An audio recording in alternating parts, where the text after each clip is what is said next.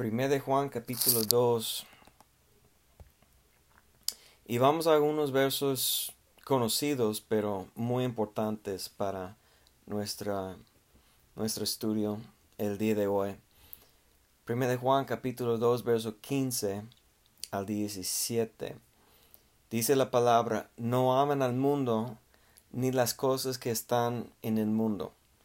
Si alguno ama al mundo, el amor del Padre no está en él, porque todo lo que hay en el mundo, los deseos de la carne, los deseos de los ojos y la soberbia de la vida, no proviene del Padre, sino del mundo. Y el mundo está pasando y sus deseos, pero el que hace la voluntad de Dios permanece para siempre.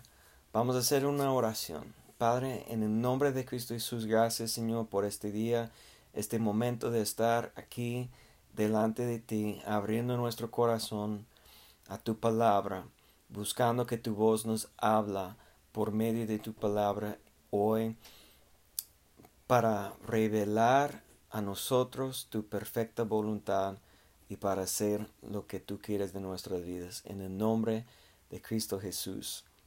Amén. estaba, estaba meditando, pensando sobre esos versos aquí.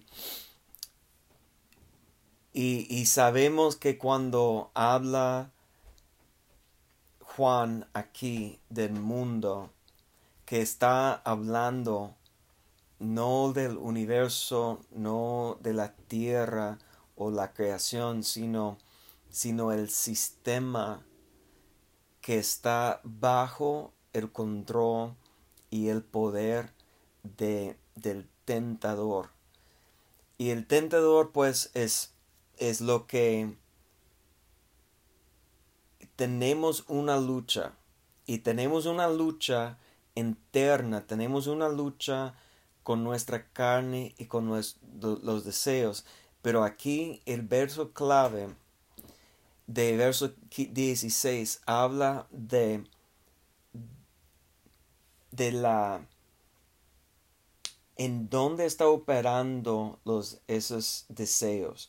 Dice deseos, primeramente dice deseos de la carne, deseos de los ojos y la soberbia de la vida. Y nosotros podemos ver esa es, la forma de, de toda la tentación que hay en el mundo el día de hoy, pero desde el principio, desde Génesis. Entonces yo quiero invitarles que vamos a Génesis capítulo 3. Porque aquí en Génesis capítulo 3, ese es el inicio de, del pecado cuando Dios creó el hombre y estaban en el huerto, estaban ellos en un lugar sin defecto, en un lugar sin tentación realmente. Solamente Dios creó un lugar perfecto y con solamente un mandamiento, sin límites, sin ah, restricciones solamente con un mandamiento. Y ahí es donde el tentador vino para atacar a la mente del ser humano. Y va a usar lo que estamos hablando comenzando en 1 de Juan capítulo 2, de, esos, de los deseos de la carne, los deseos de la los ojos y soberbia de la vida. Y vamos a ver que ahí es como era desde el principio, que esas son las armas, esas son la, la manera, el área de nuestras vidas que el enemigo siempre nos va a atacar con las tentaciones.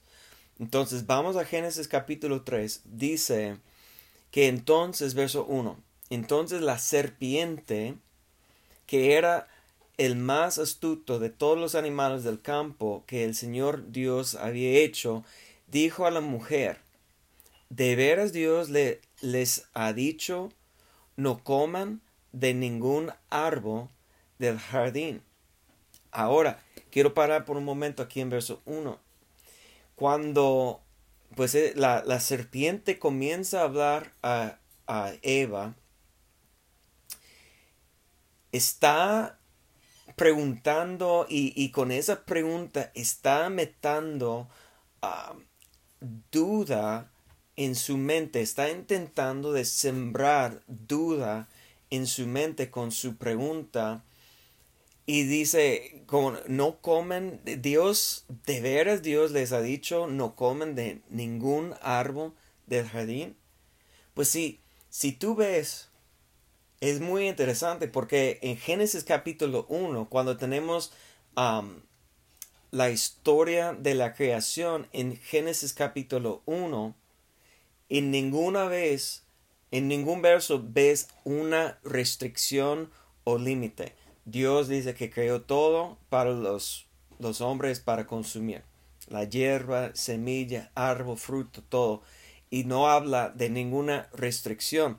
La restricción viene, o el mandamiento, mejor dicho, el mandamiento, podemos ver eso en Génesis capítulo 2. Pero mira cómo dice la palabra en Génesis 2, verso 16. Y dice, el Señor Dios mandó al hombre diciendo, puedes comer de todos los árboles del jardín. Entonces yo quiero que, ves la diferencia. Cómo Dios está hablando, está mandando, está dando los órdenes al hombre. Dice, puedes. Puedes comer de todos los árboles del, huerto, del jardín, del, huerto. Estoy usando una versión más actual. Pero dice verso 17, pero del árbol del conocimiento del bien y del mal no comerás, porque el día que comas de él, ciertamente morirás. Entonces, Dios nunca dijo, no fue sus palabras, que, que no debes comer como el diablo está diciendo o la serpiente y sabemos que la voz era de nuestro enemigo el tentador el diablo o satanás que, pero Dios nunca dijo como Satanás está diciendo, no coman de ningún árbol del jardín. Nunca dijo eso. Como Dios dijo, es que pueden comer de todo. Todo es para ustedes, para comer, para consumir, para disfrutar. Y todo estaba abierto con solamente con una restricción.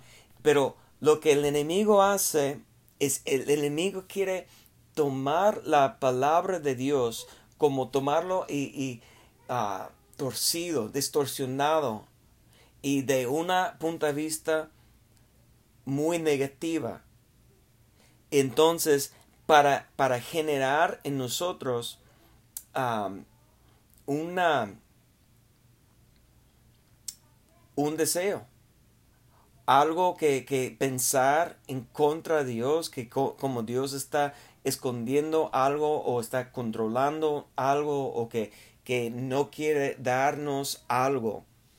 Y mira, la mujer en ese entonces, verso 2, Génesis 3, 2 dice, la mujer respondió a la serpiente, podemos comer del fruto de, de los árboles del jardín, pero, verso 3, pero del fruto del árbol que está en medio del jardín, ha dicho Dios, no coman de él ni lo toquen, y no sea que mueran.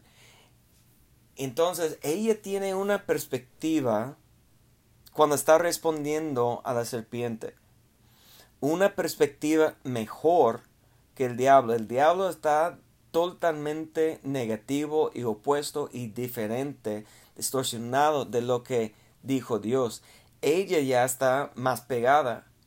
Pero ¿qué pasó con ella? Con su respuesta. Ella está añadiendo algo de los manimientos, del manimiento de Dios, porque Dios nunca mencionó que no tocas, el fruto. Entonces,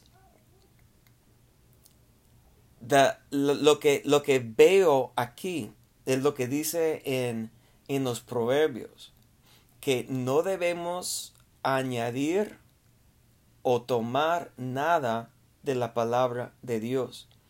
Porque mira, esa es la cosa, el enemigo estaba intentando distorsionar, engañar con una palabra negativa, pero la mujer estaba añadiendo algo, pero poniendo nuestra opinión también está contaminando la palabra de Dios en nuestra mente, en nuestro ser, y lo que necesitamos es la palabra de Dios pura, que no tiene mi opinión, que no proviene de una punto de vista negativa o opuesto a lo que Dios está diciendo, que, que no estamos añadiendo ni, ni uh, restando de, de la palabra de Dios, que estamos viendo solamente lo que dice la palabra de Dios.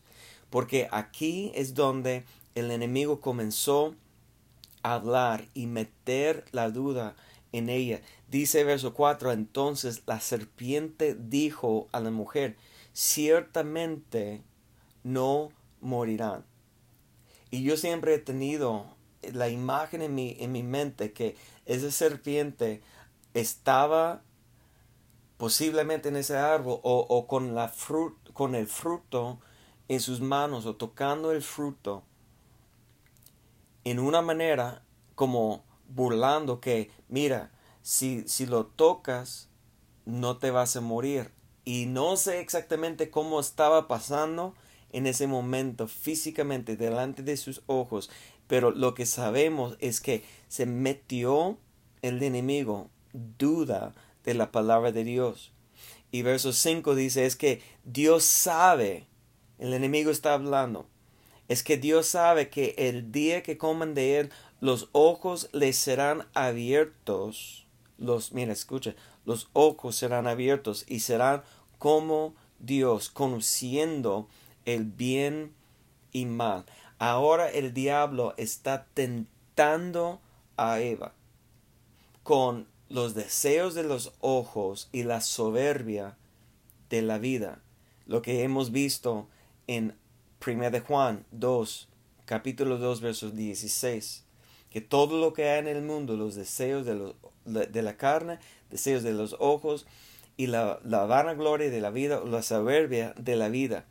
Entonces, mire lo que dice verso 6. Entonces la mujer vio que el árbol era bueno para comer, que era atractivo a la vista y que era árbol codiciable para alcanzar sabiduría. Mira, ahí está los tres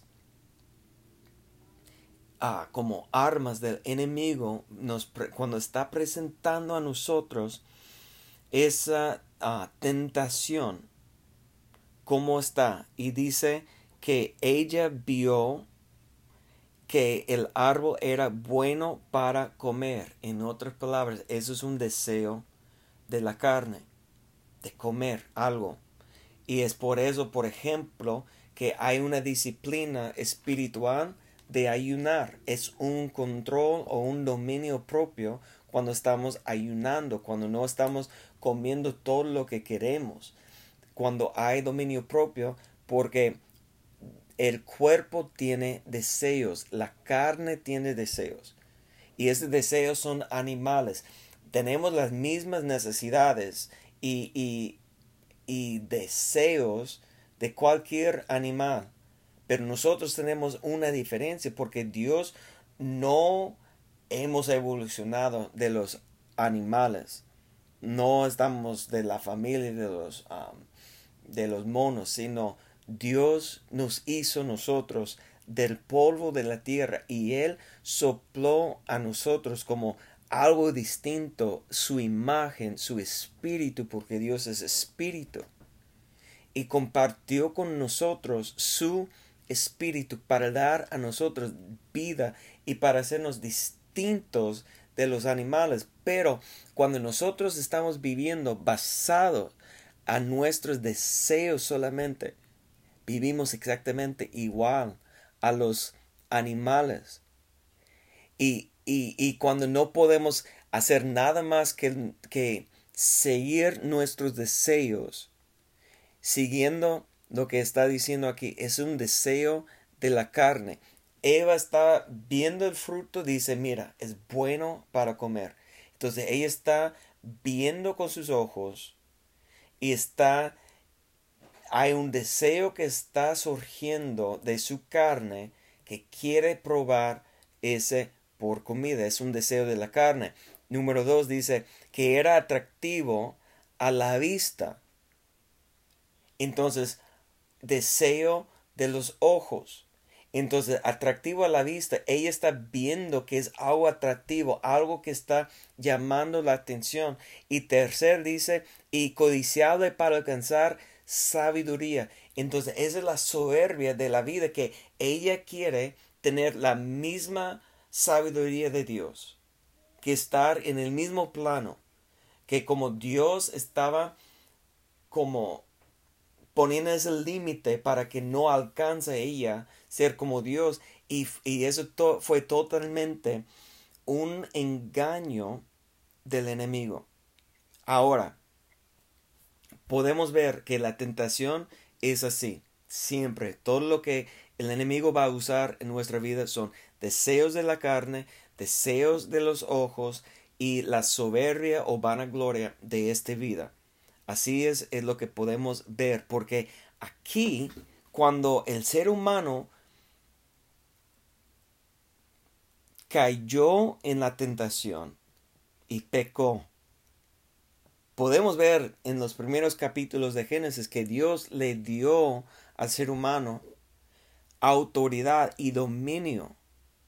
Pero ese pecado, como se dio el hombre su autoridad y dominio al enemigo, el tentador.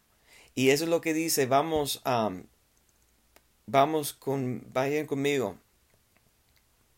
Segundo de Corintios capítulo 4 y mire lo que dice verso 4. Segundo de Corintios 4, 4. Dice pues el Dios y es de con de minúscula. No es de mayúscula, es el Dios de esta edad o este siglo presente ha cegado el entendimiento de los incrédulos para que nos ilumine, ilumine el resplandor del Evangelio de la gloria de Cristo, quien es la imagen de Dios.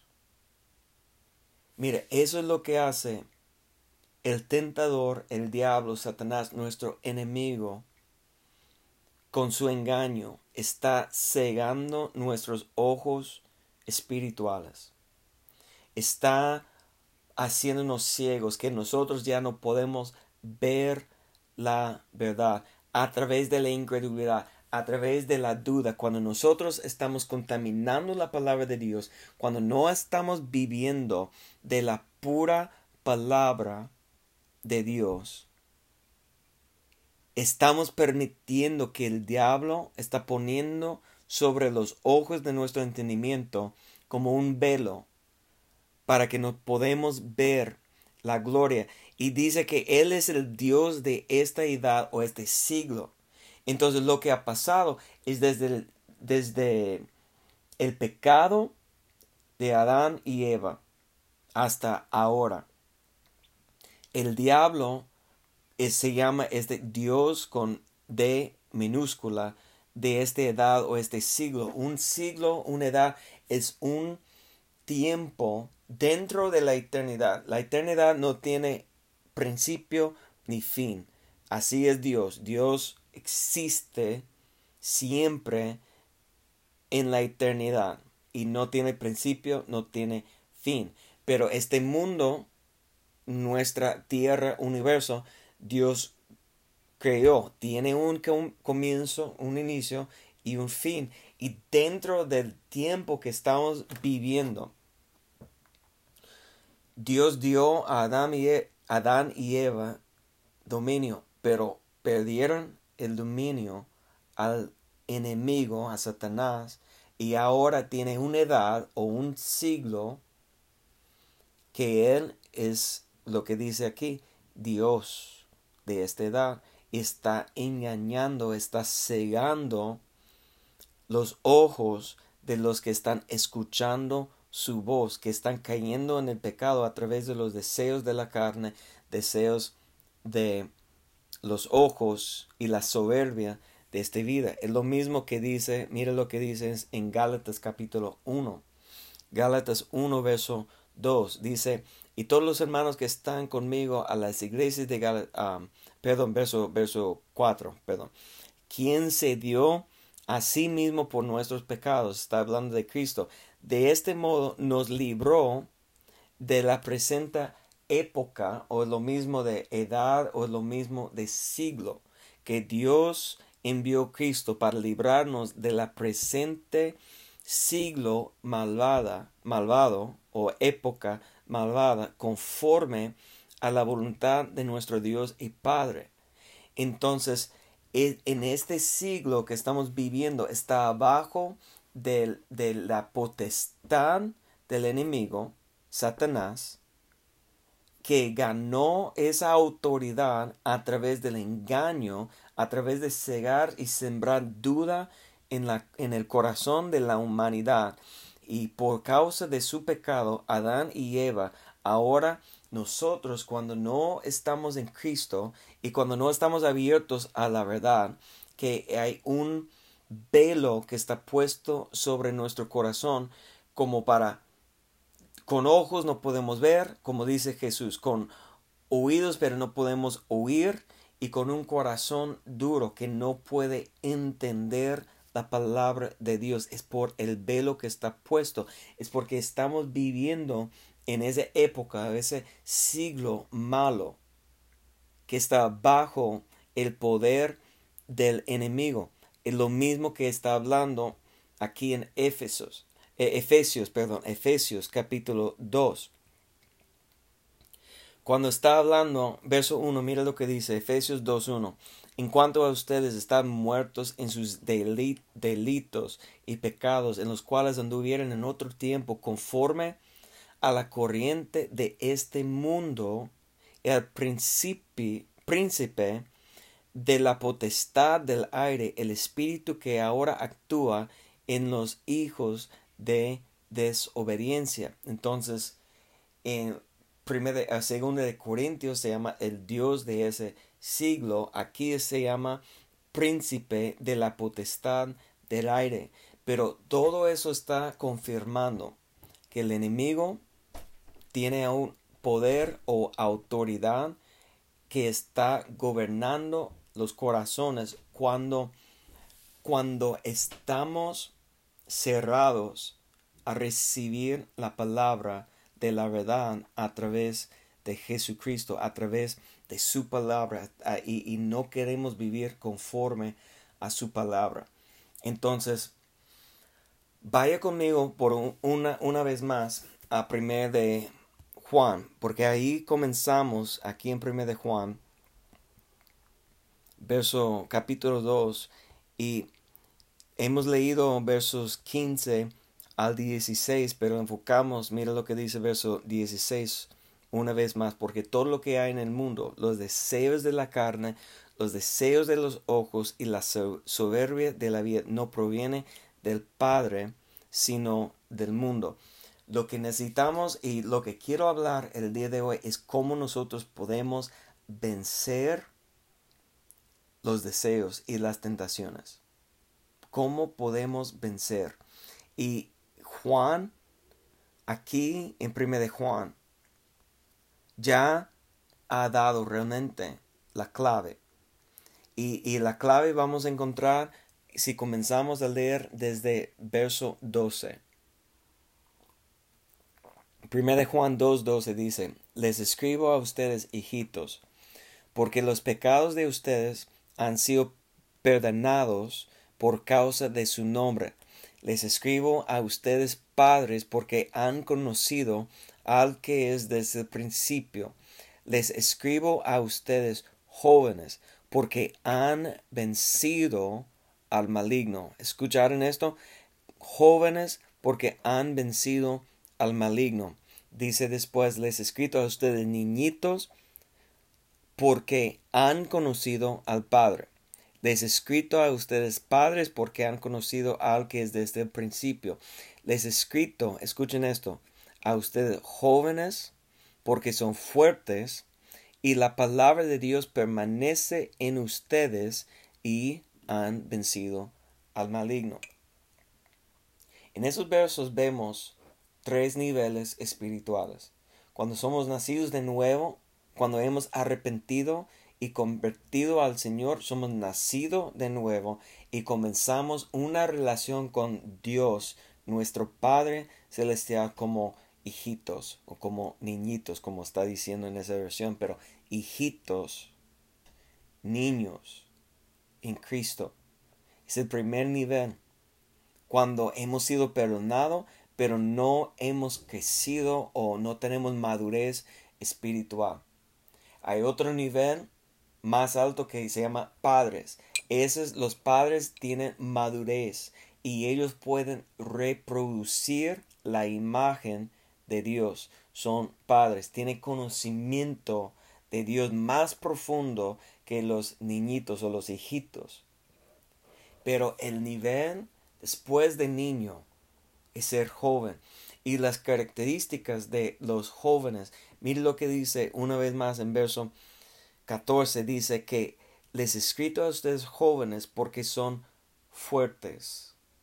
Y ahora, no tenemos que pensar como edad o, o nivel físico, porque pues un, un chavo, un hombre de 18, 20 años, está fuerte, está muy grande, joven y que tiene muchas fuerzas naturales por su edad, pero no está hablando de una fuerza natural. Está hablando de una fuerza sobrenatural, una fuerza de Dios. Y Pablo dice en Efesios capítulo 6 que, que sé fuerte en el poder de Dios. Y eso es, eso es lo que los jóvenes, es un nivel espiritual cuando está creciendo, cuando está madurando, que está fortaleciendo, se fortaleciendo en el poder del Espíritu Santo, en el poder sobrenatural de Dios. ¿Y por qué? ¿Qué dice después? Que son fuertes y la palabra de Dios permanece en ellos. Entonces, eso realmente, esas dos cosas es lo que necesitamos necesitamos el poder sobrenatural, una fuerza sobrenatural del Espíritu Santo y que la palabra de Dios permanece en nosotros. ¿Para qué? Dice, y han vencido al maligno. ¿Cómo podemos vencer el maligno?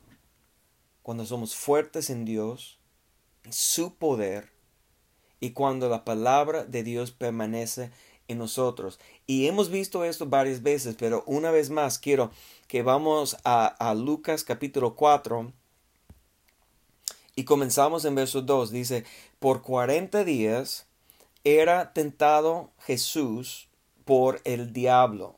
Entonces, ¿quién es el tentador? Es el diablo. El diablo que nos presenta los deseos de los ojos, perdón, los deseos de la carne, los deseos de los ojos y la soberbia de esta vida. Entonces, el diablo estaba ahí en el huerto, en el jardín con Adán y Adán y Eva para tentar a ellos con los mismos deseos y ahora va a presentar delante de Jesucristo. Dice que, verso 2, 40 días el tentador eh, era tentado por el diablo, no comió Jesús nada en aquellos días y cuando fueron cumplidos tuvo hambre.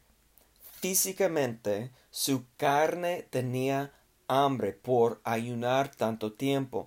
Verso 3. Entonces el diablo le dijo, si eres hijo de Dios, di a esta piedra que se haga pan. Entonces, ¿qué tipo de tentación es? Es un deseo de la carne. Tienes hambre, tiene necesidad física, entonces tienes que usar su poder sobrenatural. Si tú eres hijo de Dios, muéstrame su poder sobrenatural para dar a su carne lo que desea. Esa era la primera tentación. Pero ¿cómo Jesús respondió? Verso 4.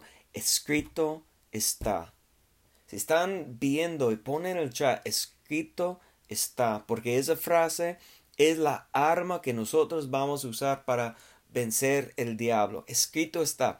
No solo de pan vivirá el hombre, sino de cada palabra que sale de Dios. Es con la palabra de Dios que nosotros podemos vencer los deseos carnales. Y quiero tomar un momento aquí y vamos a volver a Lucas capítulo 4. Hemos visto que Jesús fue tentado con deseos de la carne, como nosotros. Y últimamente hemos visto a Gálatas capítulo 5, las las obras de la carne, manifiestas son las obras de la carne en Gálatas capítulo 5, pero mucha gente que están conectado o que están escuchando son cristianos por mucho tiempo y no están batallando con esas ah, manifestaciones de la carne como adulterio o fornicación o uh, borracheras o esos tipos de cosas y piensen pues eso no aplica a mí. Entonces yo quiero tomar un momento aquí que vamos a lo mejor a unos versos que, que necesites escuchar y meditar porque puede aplicar a cristianos, a la, la gente dentro de la iglesia el día de hoy, porque hay tentaciones de varias cosas que son de la carne que necesitamos evitar, que necesitamos crucificar, que no, que no son adulterios o fornicaciones o borracheras. Entonces escuchen esto. Vamos a segundo de Timoteo capítulo 3.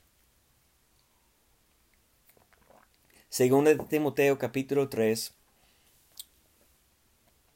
verso 1 y adelante dice, también debes saber esto, que en los últimos días se presentarán tiempos difíciles. Estamos viviendo en tiempos difíciles. Estamos en los últimos, en los postreros días.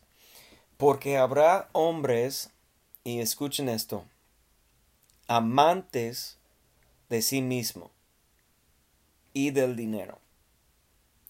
Yo quiero que están pensando en los tiempos que estamos viviendo.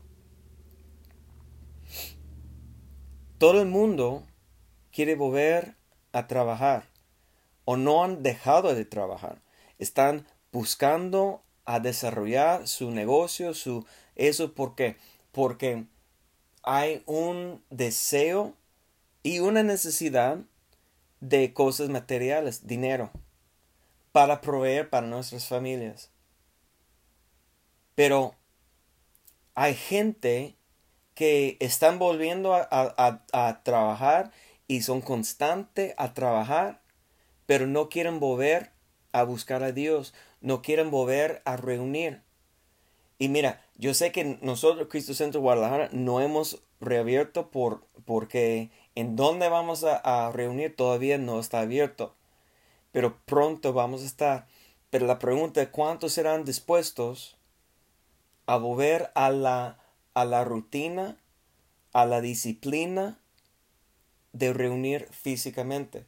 Porque lo que está pasando en muchas iglesias, y no quiero que eso pase en Cristo Centro Guadalajara, pero lo que está pasando en muchas iglesias, la asistencia está muy bajo. Y la gente está usando como pretexto a pandemia por no asistir, pero están saliendo a trabajar. Están saliendo de compras, están saliendo de vacaciones. Mira, vamos adelante. Mira lo que está diciendo aquí. Según Timoteo capítulo 3. Dice, habrá hombres amantes de sí, de sí mismos y del dinero. Serán vanagloriosos, soberbios, blasfemos, desobedientes los padres, ingratos, impíos, sin afecto natural, implacables, calumniadores, intemperantes, crueles, aborrecidos de lo bueno, traidores, impetuosos, envanecidos. Y mira la última frase aquí, verso 4, dice, amantes de los placeres más que de Dios. Entonces yo estoy hablando con diferentes pastores y yo estoy viendo diferentes casos. No estoy hablando de, de Cristo Centro Guadalajara, pero estoy hablando a ustedes para escuchen esto. Hay mucha gente que están poniendo un pretexto que ya no puede asistir, tan preocupado por el virus o por la enfermedad. Y, escúcheme bien, con, mira, con, con mucho cuidado estoy hablando, porque yo sé que el virus existe y yo sé que hay mucho sufrimiento y, y, que lástima la gente que están perdiendo seres queridos por causa del virus. Entonces yo no estoy diciendo que alguien que tiene un, una enfermedad o una como condición que puede abrir la puerta en su, su cuerpo físicamente a ser débiles en frente de, del virus. Yo entiendo que hay gente que tiene que cuidarse. Estoy hablando a, a mucha gente que, que no tienen realmente un riesgo ni miedo del, del virus, que están tomando como pretexto de no asistir, no buscar a Dios juntamente, como dejando de congregar, como dice en Hebreos capítulo 10, eh, usando eso como pretexto, pero están saliendo de vacaciones, están trabajando, están muy activos en sus negocios o en sus en sus vidas personales, los, lo que dice aquí, los placeres de sus vidas, pero que no están dispuestos ya seguir buscando a Dios. Y eso es un engaño de la carne de los tiempos que estamos viviendo. Y necesitamos tener mucho cuidado que estamos checando nuestro corazón. Y cómo sé que está, esos versos está hablando de la iglesia, no está hablando del mundo, porque el verso dice, 5 dice, tendrán apariencia de piedad, pero negarán su poder, eficacia. Entonces nosotros tenemos que estar guardando nuestro corazón, examinando nuestro corazón, que no estamos cayendo en ningún tipo de tentación de la carne, porque es más de fornicación, adulterio y borracheras. Puede ser ese engaño que si amamos más placeres de esta vida, o a nosotros mismos más, o el dinero, el negocio más que amamos de buscar a Dios. Entonces eso también puede ser deseos de la carne. Vamos a volver a, Lucas capítulo 4. Segunda tentación de Cristo en verso 5. Al llevarle a una altura, le mostró todos los reinos de la tierra en un momento. Y el diablo le dijo, a ti te daré toda autoridad y la gloria de ellos, porque a mí me ha sido entregado. ¿Cuándo fue entregado al diablo todos los reinos? A través de Adán y Eva, a través del pecado. Ellos perdieron la autoridad y dominio al diablo. Entonces dice, y yo la doy a quien quiero pero esto, si tú me adoras, todo será tuyo. Entonces el diablo está probando a Jesús. Si eres el Hijo de Dios, si viniste para, para reinar y para tomar el reino, entonces no tienes que hacerlo conforme el plan del Padre. Yo te puedo dar, solamente tienes que darme a mí algo. Dame la adoración. Y que cómo responde Jesús dice, escrito está. la segunda vez. Al Señor tu Dios adorarás y a Él solo servirás. Entonces, venció Jesús el diablo la segunda vez, la misma manera que venció la primera tentación. Y ese es un deseo de los ojos, porque está viendo todos los reinos. Está ofreciendo, pero a través de la vista, mira todo el poder de todo que puedo ofrecerte. Entonces está viendo algo atractivo delante de sus ojos, pero venció con la palabra de Dios. Escrito está, porque la palabra de Dios es como una espada en nuestras manos en contra de las tentaciones del diablo. Y al final dice, verso 9, y lo llevó a Jerusalén y lo puso de pie sobre el pináculo del templo y le dijo, si eres hijo de Dios, échate de aquí abajo, porque escrito está, a sus ángeles mandará acerca de ti para que te guarden, y en sus manos te llevarán de modo que nunca tropieces con tu pie en piedra. Y respondió Jesús le dijo, dicho está, escrito está, no pondrás a, prueba al Señor tu Dios. Si ustedes recuerdan que desde el principio de esa pandemia, antes que cerramos Cristo Centro Guadalajara por causa de la pandemia, eso fue el verso que compartí con ustedes. Yo compartí ese verso diciendo que en la misma manera que Jesús no quiso probar o tentar a Dios, como haciendo lo que el, diablo está diciendo, que brinca porque los ángeles te va a cuidar. Que Jesús tomó una actitud que no voy a probar a Dios, no voy a tentar a Dios, yo voy a cuidar a mí mismo, no voy a hacer algo como esforzar a Dios, aun cuando él, sabiendo que era hijo de Dios, que tenía ángeles para protegerlo, pero tomó la actitud que yo tengo que tomar responsabilidad para cuidarme a mí mismo también. Y es por eso que estoy diciendo, si alguien tiene uh, este, que puede ser expuesto más débil en contra de ese virus, tiene que cuidarse. Eso no es una broma, no es, no es un juego. Está, estoy totalmente de acuerdo, acuerdo con eso. Y nosotros no tenemos que andar en miedo o temor, pero nosotros tenemos que cuidar a nosotros mismos, pero no usar algo como pretexto de hacer lo que queremos, para no usar esa pandemia para hacer todo lo que queremos, nuestros placeres y evitar o dejar de congregar o dejar de buscar a Dios. Ahora sí, por cuestión de salud, si no puedes asistir, está bien, estamos contigo, vamos a estar siguiendo con reuniones virtuales también, proyectando eso en, en línea para todos que no pueden asistir con mucho gusto para que ustedes puedan recibir la palabra para no dejar a buscar a Dios.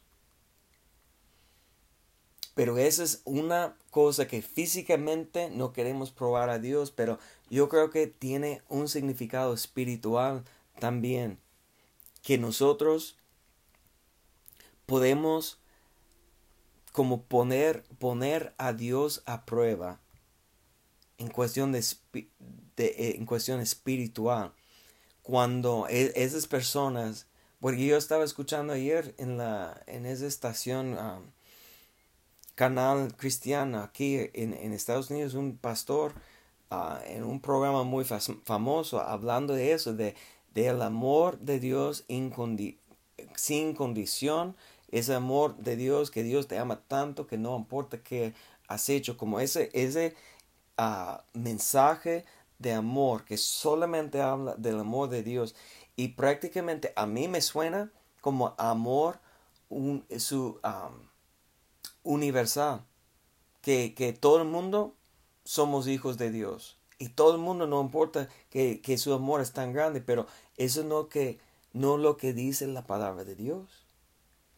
La palabra de Dios dice que tenemos que creer para ser salvos, tenemos que arrepentir para ser perdonados. hay condiciones, hay cosas que nosotros, Dios inició, Dios nos mostró su amor a través de Jesucristo. Nosotros no somos dignos, no somos merecedores, nosotros necesitamos que Dios actúa primeramente y lo hizo a través de Jesucristo, pero aún sigue condiciones para nosotros. O si no, pues todo el mundo será hijos de Dios y va a estar en el cielo. Y todas las advertencias al ser humano a través de la palabra de Dios del infierno y del sufrimiento eterno por no seguir, obedecer y creer a Dios son mentiras. Y yo creo que todo lo que hay en la palabra de Dios es la verdad y sigue siendo un ejemplo para nosotros.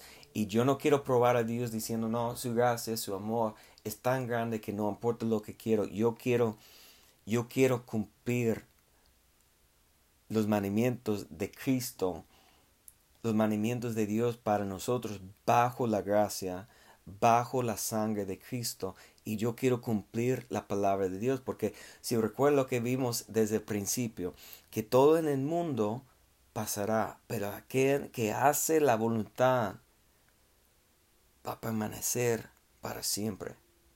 Esa es la verdad. Y lo que podemos ver aquí esa soberbia, es un deseo, es como soberbia de la vida, pensar que Dios nos va a salvar, no importa lo que estoy haciendo. Que Dios me va a cuidar, no importa lo que hago. Mucha gente han sufrido las consecuencias de su incredulidad, confiando que el amor y la gracia va a cubrir todo cuando ellos no están sujetando sus vidas en obediencia, están perdiendo la recompensa de la obediencia. Pero esa es una tentación de la soberbia de la vida espiritualmente. Hay tentaciones, deseos de la carne, deseos de los ojos y la soberbia o vanagloria de esta vida que nosotros tenemos que vencer y vamos a vencerlo cada vez igual como Jesús venció, como diciendo, escrito está, con la palabra de Dios, pero no solamente con la palabra de Dios. Mire lo que dice el verso 1. Yo inicié aquí en Lucas 4, 2, con un propósito, porque quiero mostrarte lo que dice ahora, verso 1. Dice entonces Jesús, lleno del Espíritu Santo. Volvió, volvió de Jordán y fue llevado por el Espíritu Santo al desierto. Recuerda lo que dijo en segundo de Juan, perdón, primero de Juan, capítulo 2, verso 14, que los jóvenes son fuertes. Y yo les dije que son fuertes en el poder sobrenatural, fuerte en el poder del Espíritu Santo y como Jesús, y dice después, y la palabra de Dios permanece en ellos, y han vencido el maligno. ¿Cómo han vencido al maligno? ¿Cómo Jesús venció? Escrito está, escrito está, escrito está. Pero no solamente con su boca diciendo, declarando la palabra, sino con el poder del Espíritu Santo, porque Jesús fue lleno del Espíritu Santo. Entonces son dos ingredientes necesarios para vencer el enemigo, que estamos llenos de la palabra de Dios para usar la palabra de Dios como una espada, pero tenemos que también estar lleno del poder del Espíritu Santo para que la palabra tiene fuerza para vencer el maligno. No importa qué tipo de deseo o qué tipo de tentación que estás enfrentando el día de hoy. Dios tiene un plan. Quiere llenarte con su Espíritu Santo. Es una promesa para todos. todo lo que tiene la fe para recibir. Y Dios quiere llenar su mente y su corazón con su palabra para darte la arma que necesites para vencer el maligno. Vamos a orar. Padre, gracias por tu palabra en este día. Llénanos, Señor, con sabiduría para ser obedientes, de buscarte con todo nuestro corazón, de no dejar de ser responsable para buscarte y para obedecerte y para mostrar que amamos a ti, Señor, con todo nuestro corazón y ser, en el nombre de Cristo Jesús. Amén.